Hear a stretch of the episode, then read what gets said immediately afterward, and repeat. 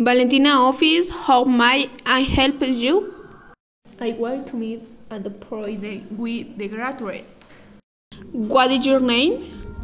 My name is Jocelyn Luna. What is the reason for your appointment? I want to buy my divorce. Okay, you can come on Monday, November 20 and 4 afternoon. Sounds to me. See you. Thank you.